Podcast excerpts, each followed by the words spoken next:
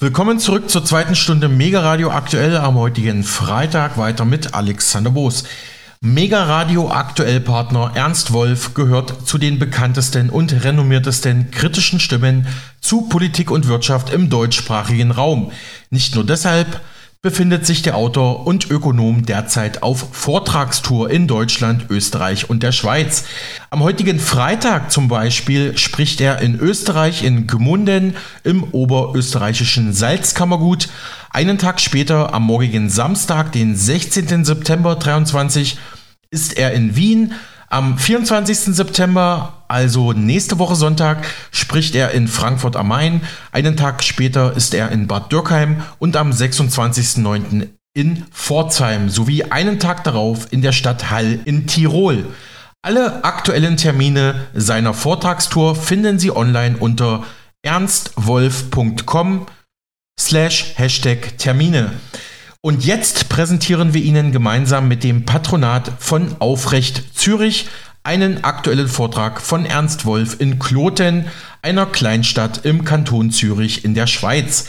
Die Veranstalter sagten zu seinem Vortrag, Ernst Wolfs Rede über den Totalitarismus ist voller hochspannender Zusammenhänge.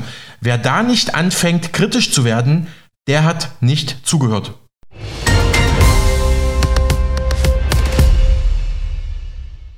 Kennt ihr den Wolf of Wall Street? Mit Leonardo DiCaprio? super Film, eines der absoluten Meisterwerke.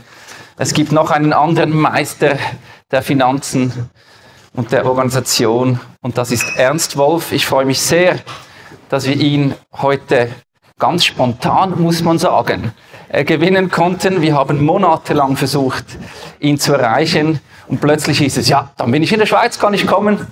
Und so steht's. Er steht hier. Er ist nicht nur ein begnadeter Analyst, Autor und vor allem Schnellredner. Er ist auch Vorreiter im Kampf gegen eine übermächtige Finanzelite, wie wir vorhin gehört haben. Deren Gier nach deiner Meinung nach unsere Lebensgrundlage zerstört und unsere Zukunft gefährdet. Und ich glaube, das geht in dieselbe Richtung wie den Vortrag, den wir gerade hier gehört haben. Ich bin übrigens auf dich gestoßen 2015 ungefähr mit dem Buch Weltmacht IWF. War für mich auch ein unglaubliches, spannendes Buch. Wer es noch nicht gelesen hat, kann ich sehr empfehlen.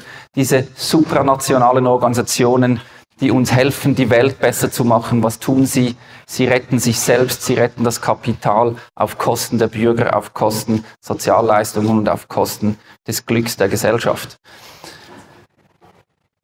Es gibt sehr viele Analysten, es gibt sehr viele Leute, die uns erklären, was wo schief läuft. Aber ich habe nur einen kennengelernt, der all diese Themen unglaublich schnell, prägnant, prägnant auf den Punkt bringt und ein Bild zeichnet, das man sehr, sehr schnell verstehen kann und das irgendwie sogar noch stimmen könnte. Auch wenn es nicht so toll ist, wenn es stimmt, was du sagst. Es ist eine Erklärung und es motiviert auch eben Gegendruck zu gehen. In diesem Sinn, ich freue mich extrem auf deinen schnellen, intensiven Input, den du uns heute hier gibst. Herzlich willkommen, Ernst Wolf.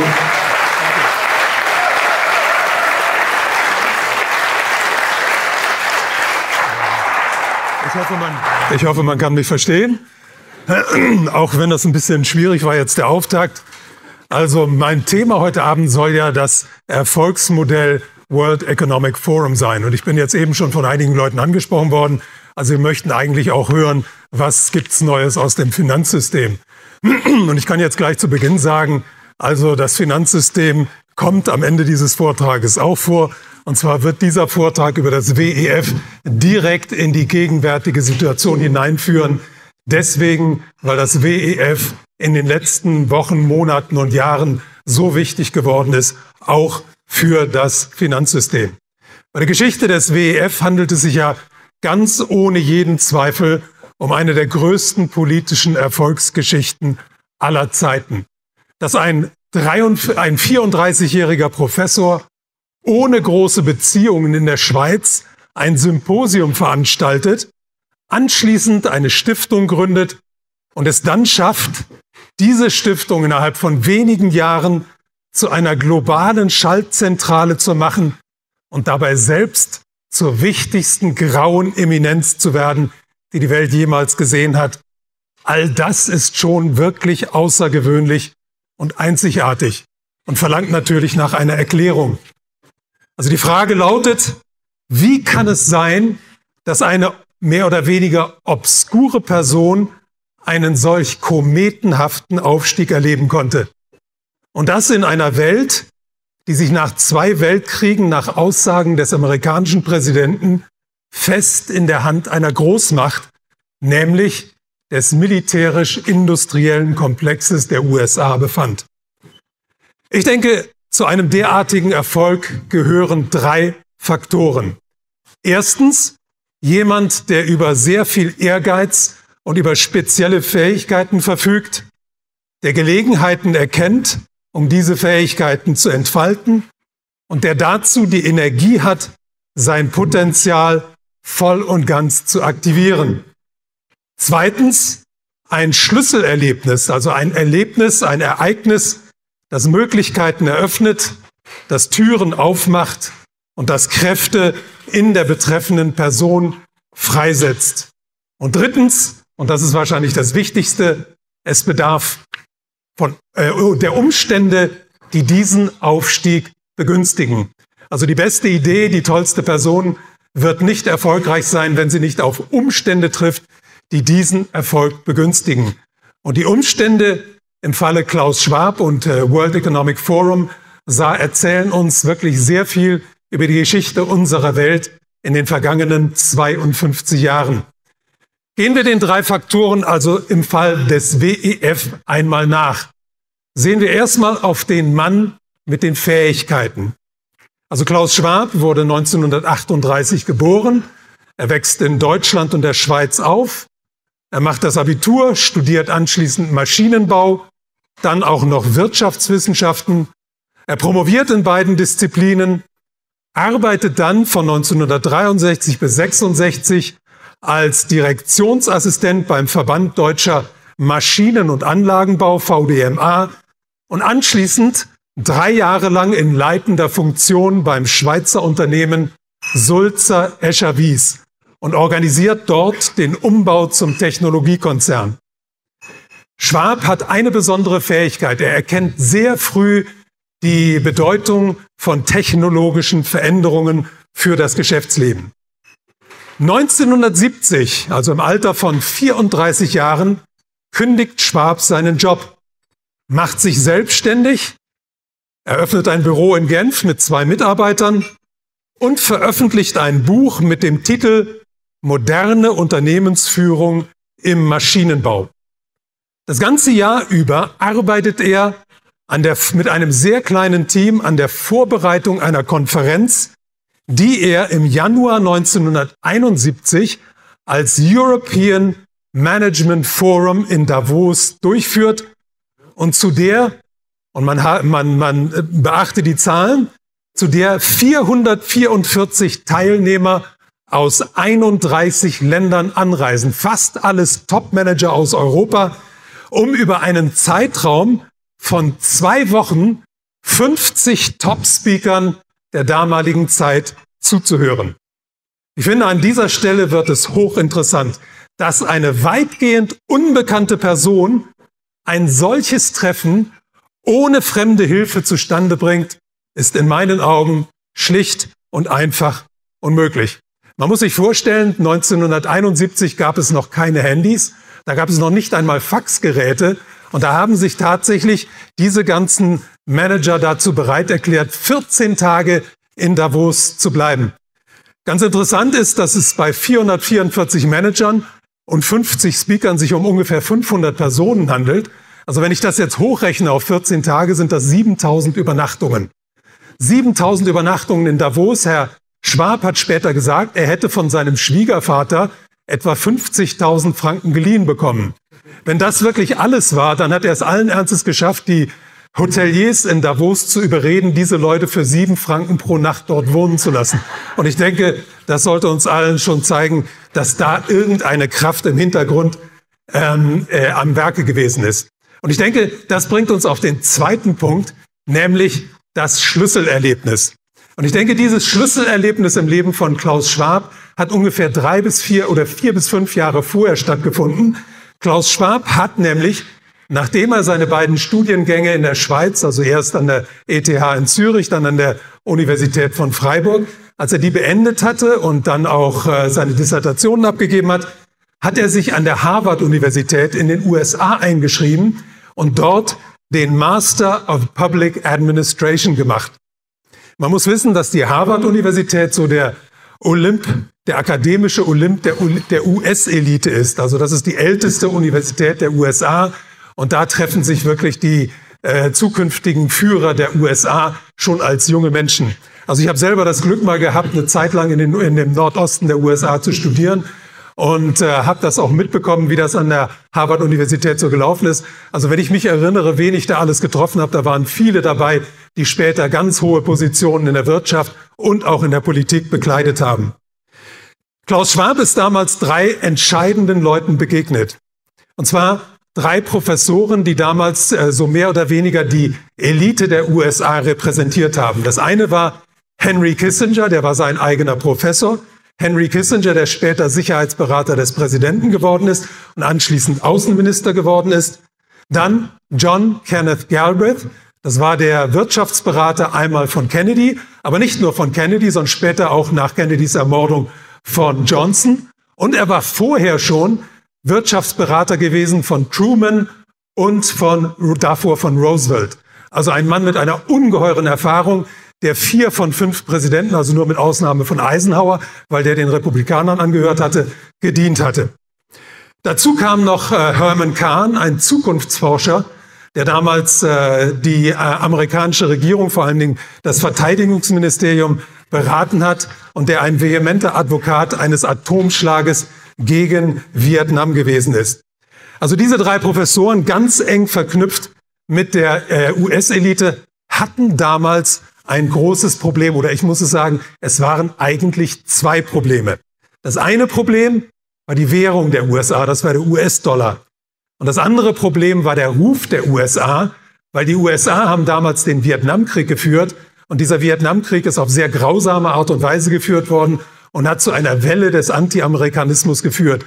Also wir haben in Deutschland zum Beispiel sehr große Demonstrationen gegen den Vietnamkrieg erlebt. Das Gleiche ist in England passiert. In den USA, ich bin ja 1969 rübergegangen zum Studieren, gab es riesige Demonstrationen gegen den Vietnamkrieg. Also die amerikanische Elite hatte diese beiden Probleme. Sehen wir uns das erste Problem an, der US-Dollar. Der US-Dollar ist ja 1944 zur weltweiten Leitwährung erklärt worden und an Gold gebunden worden.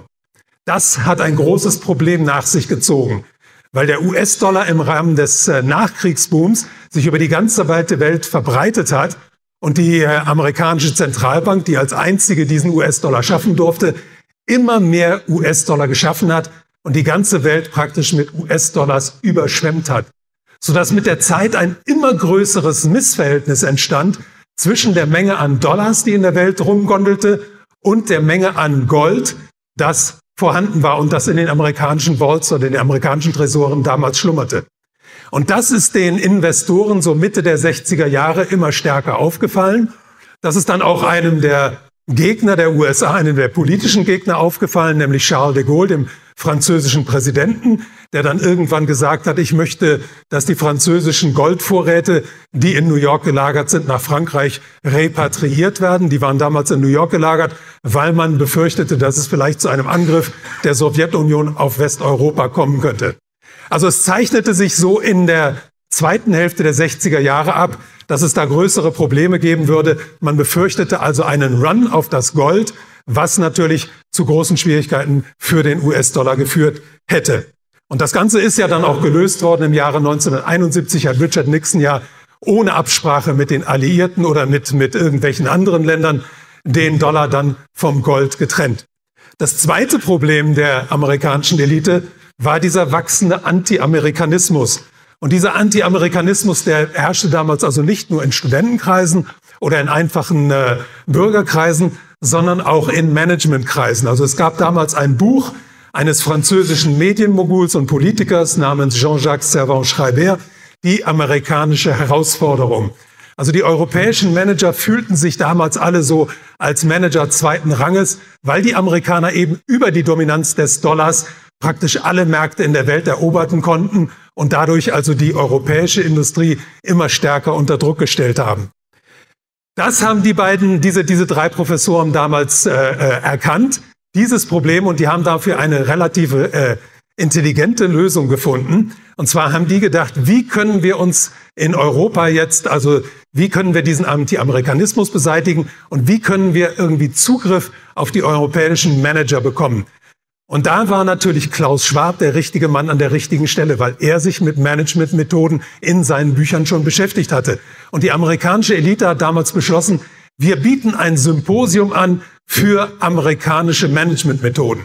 Weil die Managementmethoden in Amerika waren natürlich immer denen in Europa weit voraus. Weil die dritte industrielle Revolution, die hatte ja in Amerika ihren Ausgang genommen. Die dritte industrielle Revolution, das war die Einführung des Fließbandes und die Taylorisierung der Arbeit, also die Verwissenschaftlichung der Massenproduktion. Und die Amerikaner haben ja den größten Binnenmarkt damals der Welt gehabt. Und deswegen konnten die diese Massenproduktion tatsächlich wirklich wissenschaftlich durchorganisieren. In Europa waren die einzelnen nationalen Wirtschaften viel kleiner. Da gab es diese äh, ähm, äh, Produktion im Massenmaßstab gar nicht.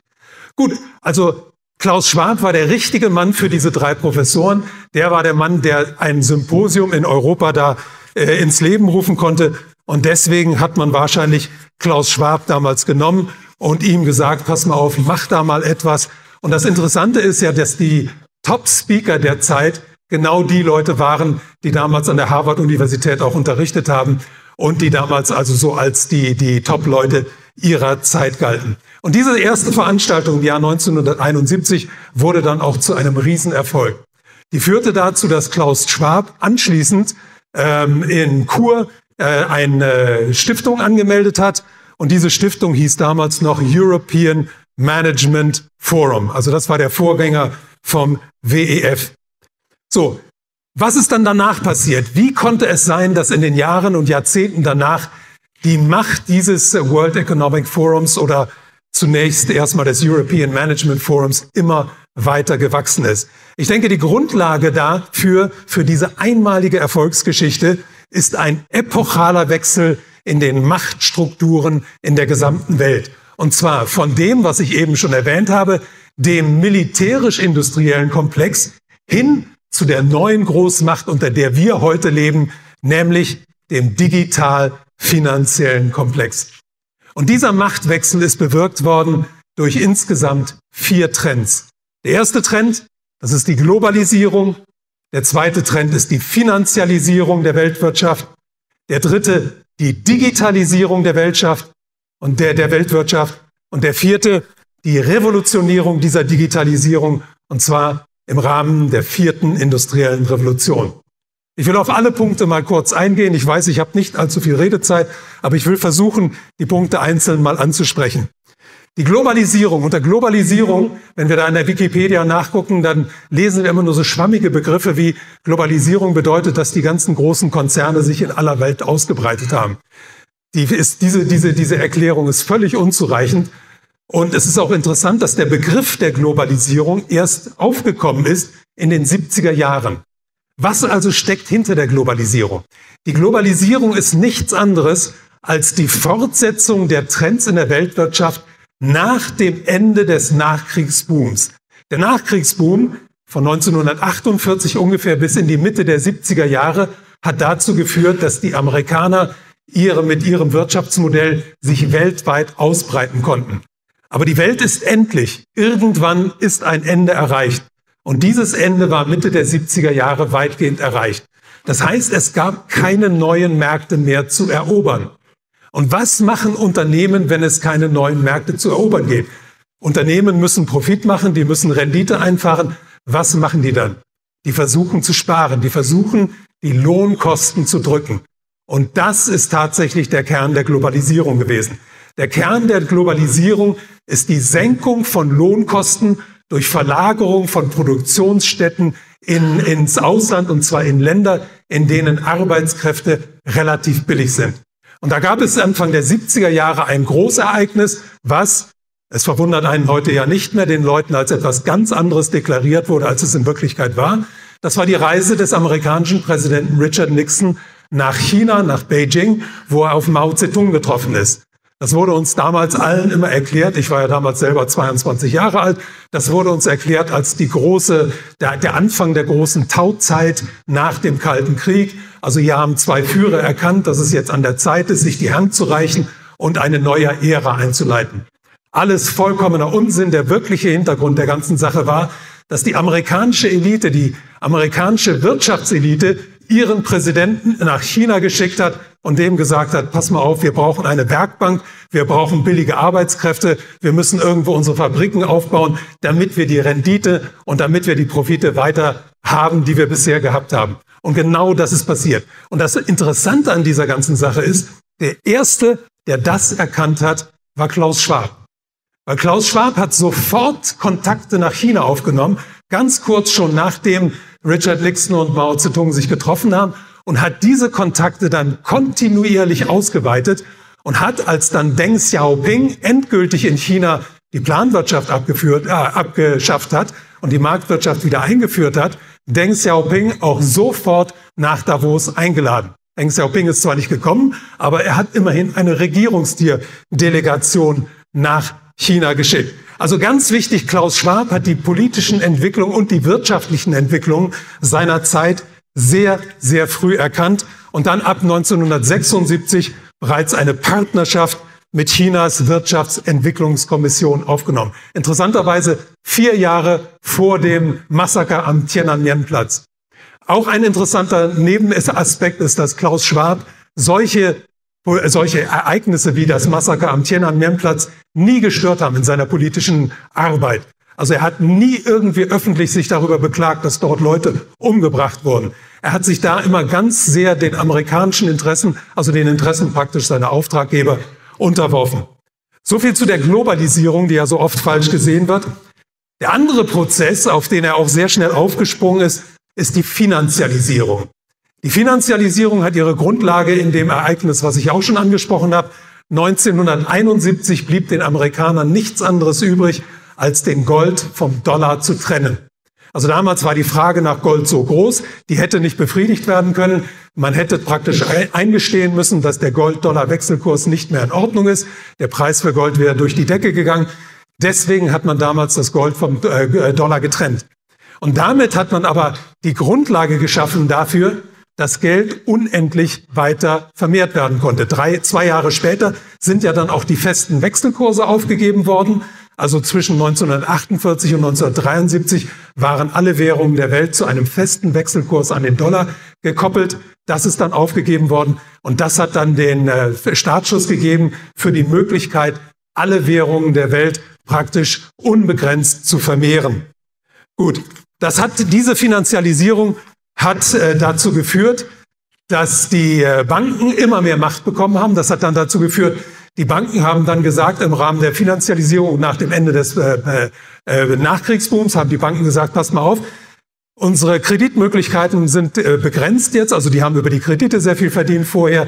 Das wurde dann immer weniger. Dann haben die gesagt, wir brauchen neue Möglichkeiten des Geldverdienens. Und da äh, haben die Politiker dann reagiert und haben gesagt, im Rahmen der Finanzialisierung machen wir es jetzt über die Deregulierung. Wir geben euch neue Möglichkeiten des Geldverdienens. Und diese neuen Möglichkeiten des Geldverdienens haben dazu geführt, dass man das System nach Strich und Faden manipulieren konnte. Und zwar ab der Mitte der 70er Jahre. Da wurden damals Hedgefonds erlaubt. Hedgefonds waren vorher verboten. Hedgefonds sind nichts anderes als Institutionen, die genau wie Banken funktionieren können, aber nicht den Regeln der Banken unterliegen. Das heißt, Banken konnten damals nach dieser, aufgrund dieser Deregulierung selbst Hedgefonds gründen und über diese Hedgefonds all die Tätigkeiten und Aktivitäten dann äh, machen, die ihnen vorher verboten waren. Das war also eine, ein plötzlicher äh, Startschuss für eine riesige Bonanza dieser Großbanken. Dann wurden äh, Leerverkäufe freigegeben. Also Leerverkäufe sind äh, das Gegenteil von normalen Aktienverkaufen. Also wenn ich normalerweise eine Aktie kaufe, dann kaufe ich die Aktie und hoffe darauf, dass der Kurs dieser Aktie in die Höhe geht. Wenn ich einen Leerverkauf mache, dann verkaufe ich eine Aktie und kaufe sie dann später. Das heißt, ich spekuliere darauf, dass das Unternehmen, von dem ich die Aktie kaufe, später einen schlechteren Kurs einfährt als vorher. Das heißt, ich spekuliere auf einen wirtschaftlichen Abstieg eines anderen Unternehmens.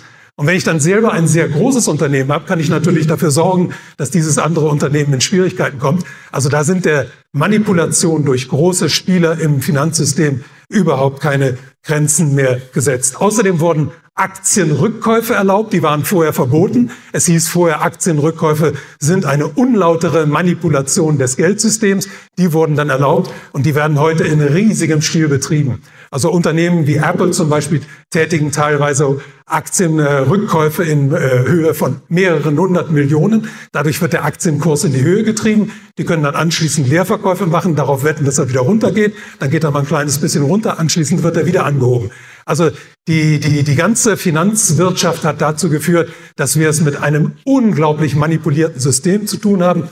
Und auch auf diesen Zug ist Klaus Schwab sehr schnell aufgesprungen. aufgesprungen. Er hat nämlich damals die Informal Gatherings of World Economic Leaders eingeführt. Das sind informelle Treffen von weltweiten Wirtschaftsführern, die sich dann, was in dem äh, Begriff nicht drin steht, mit Politikern treffen. Er hat diese Leute dann ein, zwei, dreimal im Jahr zusammengeführt, sodass diese Leute ihre Absprachen untereinander im Rahmen des WEF treffen konnten. Also das WEF wird heute von vielen Leuten immer noch gesehen als die Institution, die sich einmal im Jahr in Davos trifft und die diese eine Großveranstaltung macht. Aber das ist nur ein ganz kleiner Bruchteil dessen, was das WEF macht. Kommen wir zum dritten Punkt der Digitalisierung. Ich habe ja schon gesagt, dass Klaus Schwab ein Technologiefreak gewesen ist. Er hat sehr früh die Bedeutung von Computern erkannt und er hat auch sehr früh erkannt, dass mit der Digitalisierung ein neuer Wirtschaftszweig entsteht und dass dieser Wirtschaftszweig eine ungeheure Bedeutung äh, äh, erreichen würde. Also was hat die Digitalisierung bedeutet? Also erstmal muss man daran erinnern, wann hat die Digitalisierung eigentlich richtig angefangen? Also den meisten Leuten heute ist gar nicht mehr klar, dass die großen Digitalkonzerne ja erst Mitte der 70er Jahre gegründet wurden. Also Apple und Microsoft sind 1974 und 1976 gegründet worden. Also die, die dritte industrielle Revolution, die hat erst danach begonnen. Also ich war zu dem Zeitpunkt schon weit über 25 Jahre. Ich weiß, dass äh, meine Kinder sich heute noch wundern, wenn ich denen erzähle, dass ich beim Abitur noch keinen Taschenrechner benutzen konnte, weil es damals noch keinen Taschenrechner gab. Dass wir damals noch mit Rechenstäben gerechnet haben. Also es ist schon unglaublich, was sich da alles getan hat. Aber diese Digitalisierung, diese Digitalisierung hat dazu geführt, dass ein völlig neuer Industriezweig entstanden ist, nämlich die Plattformökonomie. Die Plattformökonomie, die unterscheidet sich von der alten Ökonomie dadurch, dass die Plattformökonomie sofort die Weltmärkte anstrebt. Also wenn Sie früher ein Unternehmen gegründet haben, dann haben Sie erst lokal gearbeitet, dann haben Sie regional gearbeitet, dann haben Sie sich national ausgeweitet und irgendwann sind Sie dann vielleicht, wenn Sie Glück hatten, ein internationales Unternehmen geworden. Wenn Sie heute die jungen Start-up-Unternehmen ansehen, die in der Plattformökonomie unterwegs sind, da gibt es eine Idee, da gibt es einige Investoren im Hintergrund und das erste Ziel ist sofort der Weltmarkt. Es gibt dafür einige Beweise. Es gibt so, so Unternehmen wie Airbnb, die haben sehr klein angefangen, haben innerhalb von ganz kurzer Zeit den Weltmarkt erobert, sind in allen Ländern der Welt präsent. Andere Beispiele sind Booking.com, äh, Trivago, übrigens das gleiche Unternehmen, das dahinter steckt. Die geben sich dann nach außen den Anschein, verschiedene Unternehmen zu sein, aber die beherrschen den gesamten Markt. Uber ist auch eins von diesen Unternehmen. Also das sind die Unternehmen, die heute durch die Digitalisierung die Märkte ähm, beherrschen. Und auch auf diesen Zug ist äh, Klaus Schwab sofort an, äh, aufgesprungen. Interessanterweise war ja Bill Gates, also einer der wichtigsten Männer in der Digitalindustrie, gleich einer der ersten Männer, die von Klaus Schwab im Rahmen seiner Global Leaders for Tomorrow ausgebildet wurden. Aber nochmal zurück zu der Geschichte des WEF in den ersten 20 Jahren. Also diese Geschichte ist eine Geschichte des unglaublichen Aufstieges. Das WEF hat seinen Namen erst bekommen im Jahre 1987. Das WEF ist dann auch ganz entscheidend gewesen bei der deutschen Wiedervereinigung, ist ein ganz interessanter Punkt. Im Jahre 1989 ist ja in Deutschland die Mauer gefallen. Dieser Mauerfall war ja erstmal ein Dorn im Auge der Alliierten. Also die Amerikaner haben das nicht gerne gesehen, die Briten haben das nicht gerne gesehen, die Franzosen haben es nicht gerne gesehen. Die Amerikaner haben sich dann weitgehend zurückgehalten und es war damals nicht klar, wie die Amerikaner zur deutschen Wiedervereinigung dann schlussendlich stehen würden. Die Franzosen und die Briten haben sich ganz klar positioniert. Margaret Thatcher hat damals gesagt, ich bin gegen die deutsche Wiedervereinigung. François Mitterrand hat das Gleiche gesagt, ich bin gegen die deutsche Wiedervereinigung. Aber die Amerikaner haben sich zurückgehalten. Die haben Klaus Schwab vorgeschickt. Das entscheidende Treffen für die deutsche Wiedervereinigung hat im Januar 1991 in Davos im Beisein von Klaus Schwab stattgefunden. Da haben sich nämlich der deutsche Kanzler Helmut Kohl und der letzte mächtige Mann der DDR, Hans Modrow, getroffen und haben beschlossen, dass die Wiedervereinigung auf den Weg gebracht wird, dass die DDR den Warschauer Pakt verlässt und dass die äh, DDR dann schlussendlich in das NATO-Bündnis als Gesamtdeutschland mit eintritt. Also das Interessante daran ist, dass die Amerikaner da offensichtlich Klaus Schwab vorgeschickt haben. Der Hintergedanke der Amerikaner war relativ einfach zu durchschauen. Die haben gedacht, ein starkes Deutschland wird bedeuten, dass innerhalb der EU das Schwergewicht ein bisschen verlagert wird und dass die Franzosen und die Briten wahrscheinlich schwierig in Schwierigkeiten kommen. Also die haben die deutsche Wiedervereinigung nicht nur als eine Stärkung eines Kontrahenten gesehen, sondern als eine Schwächung des größten Kontrahenten zu der Zeit, nämlich der EU. Gut, im Weiteren, im Weiteren gab es dann noch ein, ein Großereignis, was auch ganz wichtig ist. Und zwar haben wir im, im Jahre 1991 dann das Ende der Sowjetunion erlebt. Bei den ersten Wahlen ist ja dann damals Boris Jelzin gewählt worden. Und ungefähr fünf Jahre später gab es ja die nächsten Wahlen in der, in der, äh, im neuen Russland. Und es war damals absolut klar, dass Boris Jelzin, der sein, äh, dessen Ansehen also ganz äh, stark gesunken war in Russland, dass der diese Wahl verlieren würde. Damals haben sich fünf Oligarchen zum sogenannten Davoser Pakt zusammengetan. Die haben in Davos sich zusammengetan und haben beschlossen, eigentlich ist Jelzin der Mann der Oligarchen, das ist unser Mann. Und die haben dort beschlossen, mit sehr viel Geld, also einer dieser Oligarchen war der größte Medienunternehmer in Russland damals, die haben beschlossen, mit sehr viel Geld in diesen Wahlkampf reinzugehen und den größten Gegenkandidaten von Jelzin, das war damals Sjuganov von der Kommunistischen Partei, der plötzlich wieder große Chancen hatte, wieder also gewählt zu werden, den haben sie damals also ganz stark in die Ecke gedrängt und haben es tatsächlich geschafft, Boris Jelzin wieder an die Macht zu bringen. Interessant ist, dass zwei Tage nur nach dieser Wahl von Boris Jelzin in St. Petersburg ein Treffen stattgefunden hat, bei dem Klaus Schwab anwesend war, wo die Oligarchen der, der, der Russlands sich mit den Größen der Wall Street und den wichtigsten Finanzenkräften des Westens getroffen haben. Also daran kann man sehen, wie unglaublich stark der Einfluss des World Economic Forums in den äh, Jahren davor gewachsen ist. Interessant ist auch, dass das World Economic Forum auch ähm, mitgewirkt hat bei der Gründung von zwei Organisationen, die heute in der Welt eine ganz große Rolle spielen. Das eine ist die World Trade Organization, die Welthandelsorganisation. Die ist im Jahr 1995 gegründet worden, hat ihren Sitz in Genf und das Interessante ist, dass der, der treibende Faktor hinter der Gründung dieser Welthandelsorganisation Klaus Schwab gewesen ist. Die Vorgänger dieser Organisation war das GATT-Abkommen, also das General Agreement on Trade and Tariffs. Und äh, der Unterschied zwischen diesem GATT-Agreement und der World Trade Organization ist, dass die Welthandelsorganisation nicht nur Warenströme organisiert, also die Regeln dafür festlegt, sondern vor allem auch im Patentrecht die Regeln festlegt. Und dieses Patentrecht ist ungeheuer wichtig geworden, und zwar im Zuge der Digitalisierung.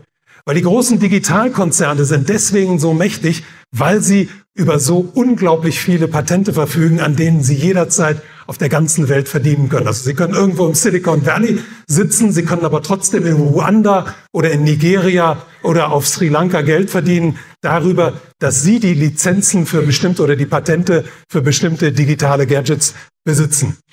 Interessant ist, dass die äh, fünf oder nee, es gab inzwischen sechs Vorsitzende der World Trade Organization. Es waren fünf von denen waren Leute aus dem World Economic Forum und die gegenwärtige Vorsitzende dieses der Welthandelsorganisation, Frau Okonjo-Iweala, ist die ehemalige Finanzministerin aus Nigeria. Und das ist auch ein ganz interessanter Faktor. Sie ist nicht nur eine Frau des WEF, sondern sie stammt auch aus dem Land, in dem als erstes Industrieland jetzt die CBDC, also die digitale Zentralbankwährung eingeführt worden ist. Also das sollte uns auch ganz sehr zu denken geben. Darauf werde ich gleich auch nochmal zurück äh, eingehen. Gut, ganz interessant im Jahre 2001, was auch weitgehend unbekannt ist. Im Jahre 2001 ist in Davos am Welt, äh, World Economic Forum gegründet worden die Gavi, die General Alliance for Vaccination and Immunization. Das ist die globale Impfallianz, die ja in den letzten drei Jahren für uns eine ungeheuer wichtige Rolle gespielt hat, weil die sehr viel Geld eingesammelt hat weltweit, nicht nur für Regierungen, sondern vor allem für die Pharmakonzerne, für die Pharmaindustrie. Und das Interessanteste finde ich an dieser Gründung ist nicht nur der Geldgeber. Der Geldgeber war Bill Gates mit seiner Stiftung, mit der Bill und Melinda Gates Stiftung. Der hat das Ganze gefördert mit 750 Millionen Dollar sondern was ich noch interessanter finde, ist, dass der Vorsitzende, der erste Vorsitzende dieser Gavi, der gegenwärtige NATO-Generalsekretär Stoltenberg war. Also Stoltenberg ist auch ein Mann des, IW, des, des WEF, und zwar ein früher Mann des WEF. Und es gibt auch eine ganz direkte Beziehung zwischen dem WEF und einigen Staaten dieser Welt. Und Norwegen spielt dabei eine ganz große, wichtige Rolle. Also auch der gegenwärtige Generalsekretär des WEF, Borge Brende, ist ein Mann aus Norwegen. Und das ist auch kein Zufall, weil Norwegen verfügt mit, über, mit dem norwegischen Staatsfonds über eine der mächtigsten Finanzorganisationen der Welt. Ein weiterer Meilenstein, der uns der ein, ein deutliches Licht auch auf Klaus Schwab selber wirft, ist der dritte Golfkrieg von 2003, der ja praktisch also der Welt verkauft wurde als ein Krieg gegen einen Diktator, der über Massenvernichtungswaffen verfügt. Damals die Lüge von Colin Powell, an die erinnern sich wahrscheinlich die meisten etwas Älteren hier im Saal noch.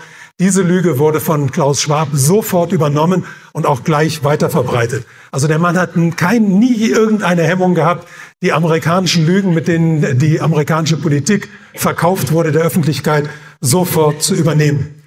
Gut, nochmal zurück zum Jahr 1992. Da hat äh, Klaus Schwab ja die Global Leaders for Tomorrow gegründet. Also die Stiftung, die Stiftung WEF ist die erste Stiftung der Welt, die künftige Führungskräfte der Politik und der Wirtschaft selbst ausgebildet hat. Und alleine der erste Jahrgang ist ja schon also ganz hochgerätig besetzt gewesen. Also im ersten Jahrgang waren drin Angela Merkel, eine damals völlig unbekannte Person, die aber offensichtlich Klaus Schwab ähm, irgendwie mit der er in Kontakt gekommen sein muss über Helmut Kohl, weil sie wurde ja damals gehandelt als Nachfolgerin von Helmut Kohl schon. Dann war in der ersten Klasse Tony Blair mit drin. Dann war Nicolas Sarkozy mit drin. Äh, José María Aznar war drin, der spätere Premierminister aus Spanien. Dann war mit drin Juan Manuel Barroso, ein ganz wichtiger Mann, späterer EU-Kommissionspräsident, dann auch einer der Präsidenten der Gavi. Also da gibt es immer wieder diese Gegen-, äh, Hin- und Rückbeziehungen. Und natürlich Bill Gates und Richard Branson waren mit dabei. Gut, diese, Young, diese Global Leaders for Tomorrow, die hat es dann gegeben bis zum Jahre, ich glaube, 2003. 2004 ist dann etwas Neues eingeführt worden. Und zwar sind das die Young Global Leaders. Und das Interessante dabei ist etwas, was vielleicht auch eben bei, bei Herrn Maaßen im, Vor, im Vortrag schon ein bisschen durchgeschimmert hat, dass man heute nicht mehr auf Kompetenz setzt, sondern dass man ganz häufig auf Inkompetenz und ich glaube auch auf Unerfahrenheit setzt. Und zwar war es so, dass bei den Global Leaders for Tomorrow das Einstiegsalter 43 Jahre war. Das Einstiegsalter bei den Young Global Leaders wurde gesenkt auf 38 Jahre. Und dann gab es 2016 noch eine Gründung, nämlich die Gründung der Global Shapers. Das sind die Leute, die die Zukunft für, im Sinne des WEF äh, äh, schaffen sollen. Diese Global Shapers dürfen nur bis zu 29 Jahre alt sein. Also es wird auf immer jüngere Leute gesetzt. Und was bedeutet das? Es wird auf immer mehr Unerfahrenheit gesetzt. Also ich denke, dass es da ein klares Muster gibt, einfach die Erfahrenheit der Leute langsam auszuschließen um immer mehr Leute zu kriegen, die aufgrund ihres Studiums glauben, die Welt äh, erkennen zu können. Und man muss sich an dieser Stelle einfach nur mal daran erinnern, dass das Wort Senator im Lateinischen von Senex, der Kreis, kommt. Also damals im alten Rom, da wurden die alten Leute genommen, weil sie genügend Lebenserfahrung hatte, weil man denen zutraute, die Welt oder das Land oder den, die Stadt führen zu können. Heute tut das WEF und heute tun die politischen Eliten der Welt genau das Gegenteil. Die setzen immer unerfahrenere Leute rein. Und wie wir gehört haben, also auch Leute, die geistig weitgehend minder bemittelt erscheinen. Gut. Also man, man muss da.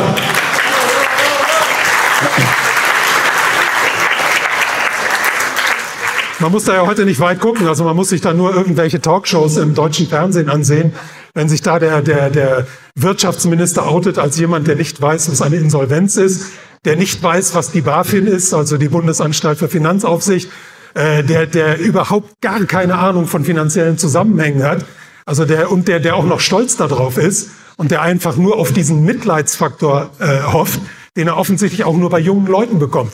Weil ich denke, dass die Grünen sehr viel auch auf die Unerfahrenheit der jungen Leute sind. Und ich glaube auch, dass dieser Angstfaktor, der im Moment eine ganz große Rolle spielt, auch mit dieser Unerfahrenheit zu tun hat. Es ist sehr leicht, einen 18- bis 20-Jährigen äh, damit zu erschrecken, dass man ihm sagt, du bist Last Generation, du bist die letzte Generation. Ein 60-Jähriger wird sich das nicht mehr sagen lassen. Also ich bin inzwischen 73 und ich muss sagen, ich habe diese Worte vor 50 Jahren schon gehört. Ich weiß noch, ich war als 20-jähriger Student mal bei einer Veranstaltung, wo jemand, der einer ökologischen Organisation damals angehört hat, gesagt hat, es ist drei Minuten vor zwölf. Wenn es damals drei Minuten vor zwölf war, dann muss ich sagen, dann lebe ich jetzt ungefähr gegen halb eins. Also das, das sind alles Dinge.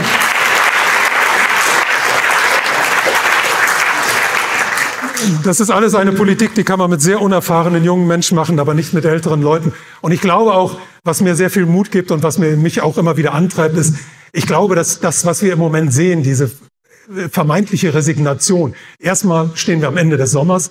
Den Leuten steht es bis hier, also diese ganzen politischen äh, Diskussionen und immer diese ganzen Krisenmeldungen. Also wir hören ja jeden Tag im Moment, dass die Welt untergeht, entweder wegen des Wetters oder wegen, der, wegen drohender Krankheiten. Ich habe heute hier im Blick gesehen, dass da schon die nächste, ähm, die nächste Pandemie vorbereitet wird. Da wird von einer neuen Variante von Corona inzwischen gesprochen. Also ich kann mir vorstellen, dass viele Leute einfach im Moment die Nase voll haben und deswegen sagen, also ich mag jetzt einfach nicht mehr. Weil ich kriege im Moment relativ viele Zuschriften von Leuten, die sagen, es hat sowieso alles keinen Zweck mehr. Weißt du, keiner kommt mehr auf die Straße. Wir haben neulich eine Demonstration gehabt. Vor zwei Jahren waren noch 5000 Leute da. Jetzt waren es nur noch 500. Also ich glaube nicht daran, dass die Leute sich so ins Boxhorn haben lernen lassen. Aber ich glaube, dass sie einfach die Nase voll haben. Aber wir stehen jetzt vor einer Phase, in der es so unglaublich knallen wird, dass diese Leute alle wieder aufwachen werden und dass diese Leute ganz bald, also auch alle auf der Straße stehen werden. Das, was nämlich jetzt im Moment passiert, ist die Fortsetzung dessen, was wir in den letzten drei Jahren erlebt haben. Wir haben jetzt in den letzten, also für mich ist das Jahr 2019 die ganz große Wende in der Geschichte gewesen. Also wir haben erlebt, in der Weltfinanzkrise ist das Weltfinanzsystem zusammengebrochen. 2007, 2008. Es ist dann künstlich am Leben erhalten worden durch die Zentralbanken, die heute eine ganz, ganz große Rolle spielen. Und diese Zentralbanken haben nur zwei Möglichkeiten, das System am Leben zu erhalten. Sie können die Zinsen senken und sie können immer neues Geld ins System reintun. Das Problem ist, dass sie auf diese Art und Weise das Finanzsystem zersetzen. Und das war klar, das war nach wenigen Jahren klar. Und deswegen haben die Zentralbanken, angeführt von der amerikanischen, der wichtigsten Zentralbank, ab dem Jahr 2015 versucht, das System langsam wieder in die alten Bahnen zurückzuführen. Die haben ganz langsam die Zinsen wieder erhöht, ganz langsam die Geldmengen zurückgenommen, die sie ins System gepumpt haben und haben, sind dann auch ein bisschen mutiger geworden über die Jahre 2017 und im Jahr 2018 haben sie dann einen etwas größeren Sprung gewagt und damit sind sie dann voll gegen die Wand gefahren. Wir haben im Jahre 2018 um Weihnachten herum den größten Einbruch an den Finanzmärkten in den vergangenen 80 Jahren erlebt. Und das heißt, Ende 2018, Anfang 2019 war eindeutig klar, dieses Finanzsystem, dieses Geldsystem ist am Ende. Und dieses Geldsystem muss ersetzt werden durch ein neues. Und alles, was wir meiner Meinung nach sehen seitdem, seit 2019, ist nichts anderes als die absolute rücksichtslose Plünderung dieses Systems, während im Hintergrund das neue System vorbereitet wird. Und dieses neue System, dieses neue System basiert auf digitalen Zentralbankwährungen. Also man will die Geldschöpfung nur in die Hand der Zentralbanken legen. Die ganzen anderen Banken werden keine Kredite mehr vergeben dürfen. Auf diese Art und Weise wird die gesamte, die, die, die gesamte Menschheit praktisch den Zentralbanken, also Organen des Staates, untergeordnet werden. Wobei man heute sagen muss, dass die Staaten selber ja auch nicht mehr frei handeln können, sondern die Staaten befinden sich meiner Meinung nach heute fest in der Hand des digital-finanziellen Komplexes. Wir haben in den letzten drei Jahren gesehen, dass fast 200 Staaten fast einhellig die gleiche Politik betrieben haben. Also im Rahmen der Gesundheitskrise wurden in fast 200 Staaten die gleichen Maßnahmen erlassen. Und das kann doch nur heißen, dass es irgendeine Kraft im Hintergrund gibt, die diese Staaten dazu zwingt. Und in meinen Augen ist es eine ganz klare Sache. Diese Kraft ist der digital-finanzielle Komplex. Und der will uns mit dieser neuen, mit dieser, äh, der will seine Herrschaft praktisch retten über die Schwierigkeiten, die er im Moment hat, indem er dieses neue Geld einführt. Das neue Geld aber bedeutet für uns die absolute und totale Sklaverei. Es unterwirft uns zu 100 Prozent der Zentralbank, die anschließend sagen, wird sagen können, hier dein Zinssatz, den legen wir fest, deinen Steuersatz legen wir fest, wir legen fest, wo du das Geld ausgeben darfst. Wir werden dieses Geld an ein Ablaufdatum binden können. Wir werden dir Strafzahlungen auferlegen können. Und wir werden auch dafür sorgen können, dass du überhaupt gar kein Geld mehr hast, dass du nicht an dein Konto herankommst. Also das ist die Perfektion von Sklaverei. Und das spricht sich im Moment herum. Also man sieht, dass die Kritik an CBDCs, also das ist der englische Ausdruck für digitales Zentralbankgeld, dass die Kritik an CBDCs überall im Moment ganz gewaltig wächst. Und ich glaube, das ist auch das große Problem, was die Gegenseite im Moment hat. Also die kämpft im Moment in meinen Augen mit dem Rücken zur Wand. Sie muss, um ihre Macht weiter zu erhalten, dieses neue Geldsystem einführen. Sie muss es aber gegen die Menschheit einführen. Und da stellt sich die Frage, wird das gelingen? Und die Frage zu beantworten, das liegt in unserer Hand.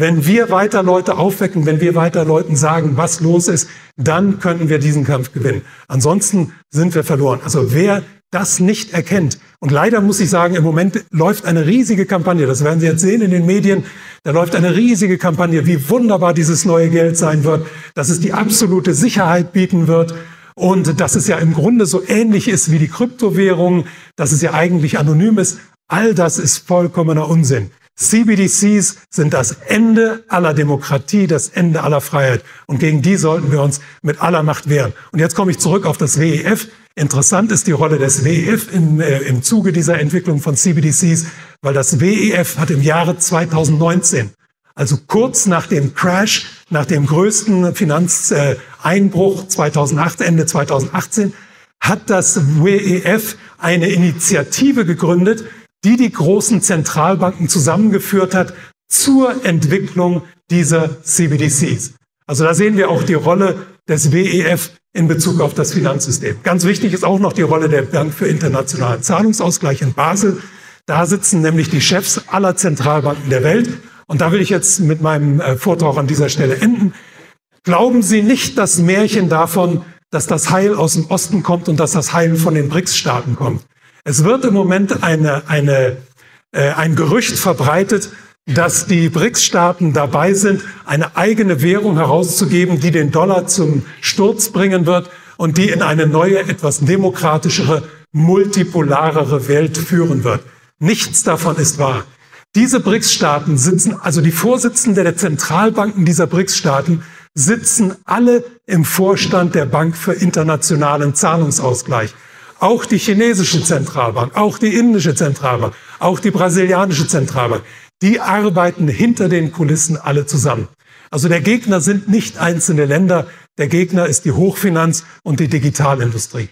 Das ist entscheidend. Das wird uns alle in den nächsten Jahren, äh, in, äh, in, das sollte uns alle in den nächsten Jahren wirklich äh, den Blick schärfen darauf, dass wir nicht so sehr immer auf diese politischen Auseinandersetzungen achten, sondern auf das achten, was im Hintergrund passiert, was in der Finanzsphäre passiert und in der Digitalsphäre. So, ich will jetzt frei machen, weil es soll ja noch eine Podiumsdiskussion geben. Vielen Dank für die Aufmerksamkeit. Dankeschön.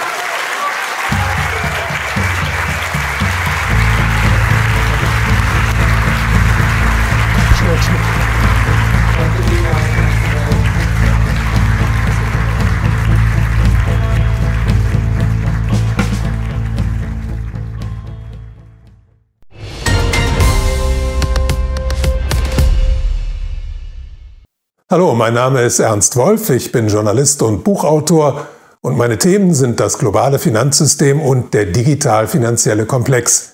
Hinter diesem Komplex verbergen sich einige wichtige Organisationen. Zu den wichtigsten zählt in meinen Augen das World Economic Forum. Über dieses WEF habe ich im vergangenen Jahr ein Buch herausgegeben, das World Economic Forum, die Weltmacht im Hintergrund. Dieses Buch ist jetzt auch als Hörbuch erschienen, eingelesen von mir selber, Dauer etwa viereinhalb Stunden. Der Link zum Download befindet sich in der Beschreibung dieses Videos. Wer gerne einmal hereinhören will, der kann das jetzt tun. Es folgt an dieser Stelle eine kurze Hörprobe. Sie hören World Economic Forum. Die Weltmacht im Hintergrund. Erschienen im Klarsicht Verlag Hamburg. Geschrieben und gelesen von Ernst Wolf. Kapitel 1 Ein kleiner Ort am Genfer See Fährt man von Genf aus am Ufer des Genfer Sees in Richtung Norden, erreicht man nach wenigen Kilometern Cologny, eine der schönsten Gemeinden der Westschweiz, Heimat von etwa 5000 Menschen. Das Ortsbild wird vor allem durch die historischen Fassaden stilvoller Landhäuser geprägt, die sich die Genfer Oberschicht hier seit dem ausgehenden 17. Jahrhundert hat bauen lassen. Biegt man auf die parallel zur Uferpromenade verlaufende Route de la Capite ein, so sieht man nach wenigen hundert Metern zur Linken die herrschaftliche Villa Diodati, die unter Anhängern des Horrorgenres als eine Art Wallfahrtsort gilt. In ihren Räumen hat die damals 18-jährige Mary Shelley im Kältesommer 1816 das Manuskript zu ihrem literarischen Welterfolg Frankenstein verfasst. Fährt man ein kleines Stück weiter geradeaus, gelangt man gegenüber einem Golfplatz zu einem Gebäude, das so gar nicht ins Bild passen will. Ein weitläufiger kubistischer Flachdachbau mit riesigen Fensterfronten und terrassenförmig angelegten Etagen, dessen zeitgenössische Architektur gegenüber dem alten Baubestand des Ortes wie eine Provokation wirkt. Der Stilbruch hat symbolhaften Charakter, denn hier befindet sich seit 1998 das Hauptquartier einer Organisation, die in den vergangenen 50 Jahren eine historisch einmalige Entwicklung durchgemacht und weltweit neue Maßstäbe gesetzt hat. Das World Economic Forum, 1971 vom deutschen Professor Klaus Schwab als European Management Forum gegründet, hat es geschafft, innerhalb weniger Jahrzehnte zu einem der wichtigsten politischen und wirtschaftlichen Dreh- und Angelpunkte des Weltgeschehens und damit zu einem der bedeutendsten Machtzentren unserer Zeit zu werden. Ob multinationale Konzerne, Regierungen, Gewerkschaften oder NGOs. Es gibt in den führenden Industriestaaten und auch in vielen Schwellen- und Entwicklungsländern kaum eine Organisation von Bedeutung, deren führendes Personal nicht auf irgendeine Weise mit dem WEF verbunden ist. Spitzenpolitiker und Konzernlenker aller Kontinente haben die beiden Kaderschmieden des WEF die Global Leaders for Tomorrow und die Young Global Leaders durchlaufen.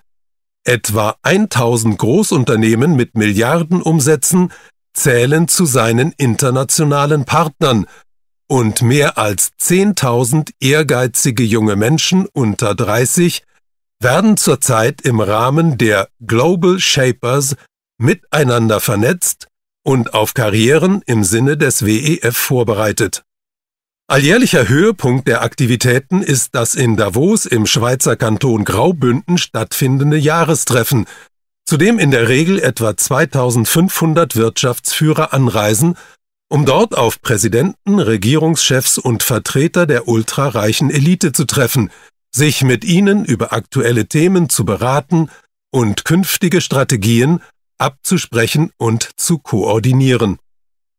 Geführt wird die Stiftung bis heute von ihrem Gründer Klaus Schwab, der die Zügel nach wie vor fest in der Hand hält und spätestens seit den 80er Jahren als eine der wichtigsten Persönlichkeiten der Zeitgeschichte gelten muss. Wie aber konnte es ein unbekannter deutscher Professor schaffen, sich mit einer Schweizer Stiftung in solch unvorstellbare Höhen zu katapultieren und zu einer der Schlüsselfiguren des Weltgeschehens zu werden? Besitzt Klaus Schwab außergewöhnliche Fähigkeiten, über die andere nicht verfügen, oder waren es besondere historische Umstände, die seinen Aufstieg begünstigt haben, und wenn ja, welche? Genau diesen Fragen will das vorliegende Buch nachgehen. Es wird einerseits Schwabs Hintergrund und sein persönliches Wirken beleuchten und andererseits versuchen, die sozialen, wirtschaftlichen und finanziellen Triebkräfte freizulegen, die den historisch einmaligen Aufstieg des WEF ermöglicht haben. Soweit Mega Radio aktuell Partner, Buchautor und Ökonom Ernst Wolf mit seinem Vortrag zu Totalitarismus in Kloten in der Schweiz. Eingeladen hatte das Patronat von Aufrecht Zürich. Aktuell befindet sich Ernst Wolf auf Vortragstour. Alle Termine finden Sie online unter ernstwolf.com slash Hashtag Termine. Von ihm sind unter anderem folgende Bücher erschienen. Weltmacht IWF, Finanztsunami, Wolf of Wall Street oder auch, wie zuletzt gehört, sein neuestes Werk World Economic Forum, die Weltmacht im Hintergrund, erscheint im Klarsicht Verlag. Wir hatten das Buch bereits in einem Megaradio aktuell Interview besprochen, nachzuhören auf unserem Spotify-Kanal Megaradio aktuell, das neue Inforadio. Dort erschienen am 2. Februar 2023 unter dem Titel diese Suchbegriffe jetzt können Sie einfach in die Suchleiste von Spotify eingeben. Mega Radio Interview mit Ernst Wolf zu seinem neuen Buch World Economic Forum, die Weltmacht im Hintergrund. Ja, ich hoffe, an diesem Spätsommerwochenende steht bei Ihnen die Sonne und Natur im Vordergrund oder Sie machen halt das, worauf Sie Lust haben. Ich wünsche Ihnen wie immer ein entspanntes, inspirierendes und erfolgreiches Wochenende. Bis nächste Woche.